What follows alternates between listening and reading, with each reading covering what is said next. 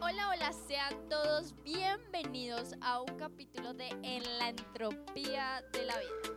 Sé que hace varias semanas los tenía sin capítulos nuevos, sin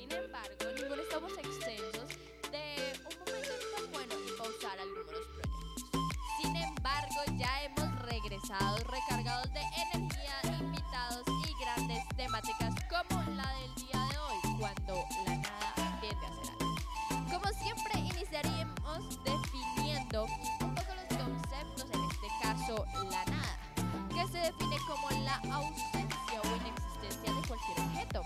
Por otro lado, tenemos tendencias, este que es un concepto que hemos normalizado a lo largo de los años, como en el medio de las redes sociales y del internet, como que está en tendencia. Y la definición que nos lleva es qué es la inclinación o disposición natural que se tiende hacia determinada cosa. Y por último, pero no menos importante, tenemos algo que hace referencia a cualquier cosa indeterminada. Con la unión de estos conceptos nos damos cuenta que cada vez esto tiene menos sentido. Y el nombre del capítulo, y entonces así que les voy a contar el origen de todo. Y no estoy hablando propiamente del origen de todo el universo, de todo el mundo, algo por el estilo. Simplemente el origen de dónde viene esta frase, cuando la nada tiende a algo. Alguna vez, en enero del 2018, en una clase de cosmología en la ciudad de Bogotá, con uno de los mejores profesores que yo puedo decir que he tenido, él se llama Federico.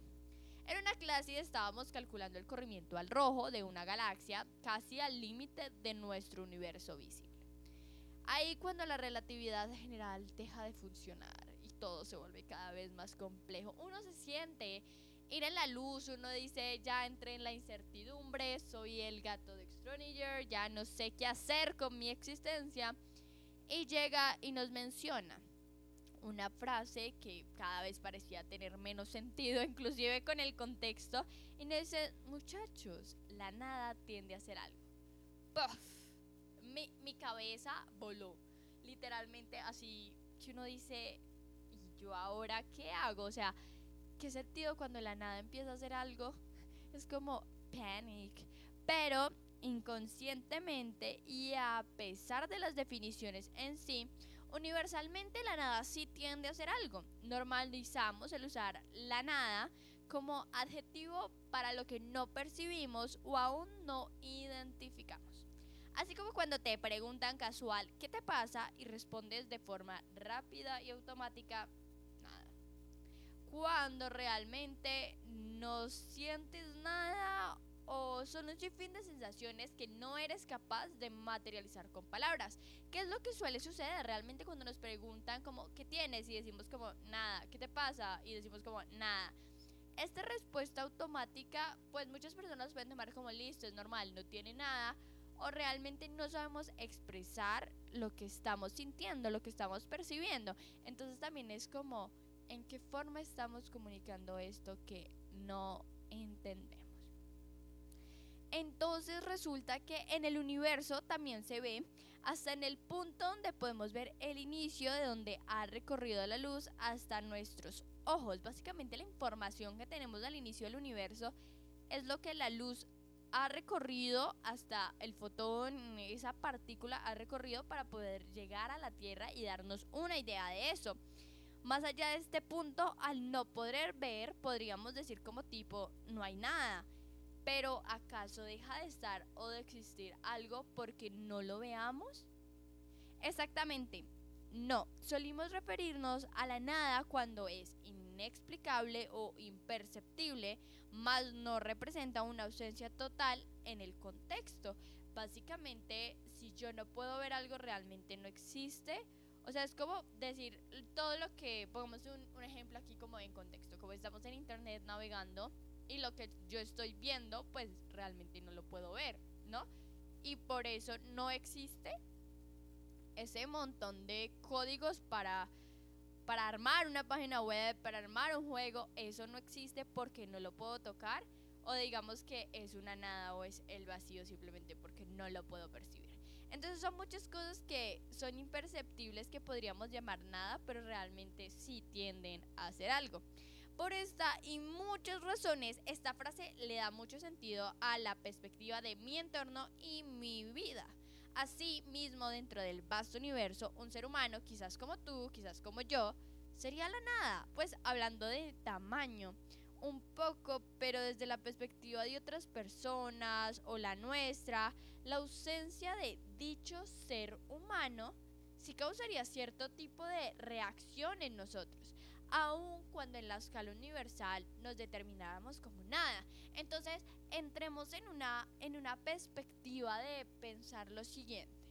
Somos realmente insignificantes para un universo entero. Sin embargo, podemos llegar a ser el universo entero de, de alguien más, ¿verdad? Entonces ahí llega un punto coyuntural de la definición de nada. Porque si somos bastante pequeños para considerarse nada en un conjunto gigante de galaxias, de, de agujeros negros y de objetos supermasivos, pues como que nuestra presencia en la Tierra podría involucrar un impacto, pero también podría no involucrarlo porque no para todos somos tenemos la misma como presencia. Entonces son cosas también que ah, debemos analizar, o es bueno analizar. Entonces, así tenía un poco más sentido de la nada tiende a ser algo. A lo mejor imperceptible o tan pequeño y lejano que ni lo notemos, pero ese algo que llamamos nada afectará en otros contextos, historias, momentos, aunque nuestra vida y existencia alguna vez tienda a la nada.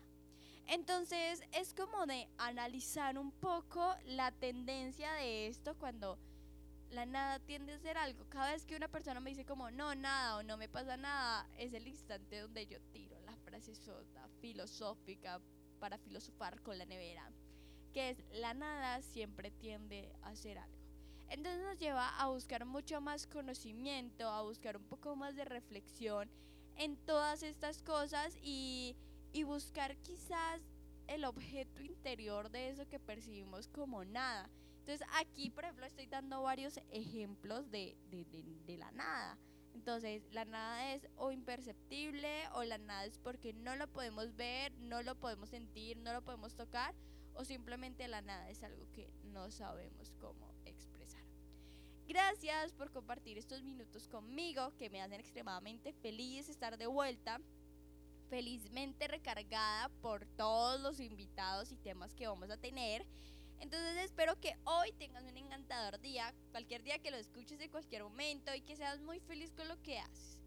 Te mando un abrazo gigante y los espero el miércoles con nuestra súper invitada. Yo sé que el capítulo de hoy estuvo un poco corto para lo que estamos acostumbrados a hablar y a contar aquí, pero es que se venden cosas tan grandes que realmente estos capítulos es corticoso para disfrutar un ratico de las grandes cosas que vienen y se acercan para lo que es en la entropía de la vida.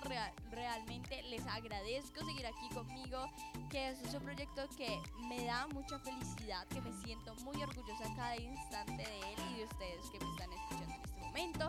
Ya saben que si quieren seguir un poco más de cerca en la entropía de la vida, me pueden seguir en mis redes sociales, en Instagram como arroba juanita.castillón y en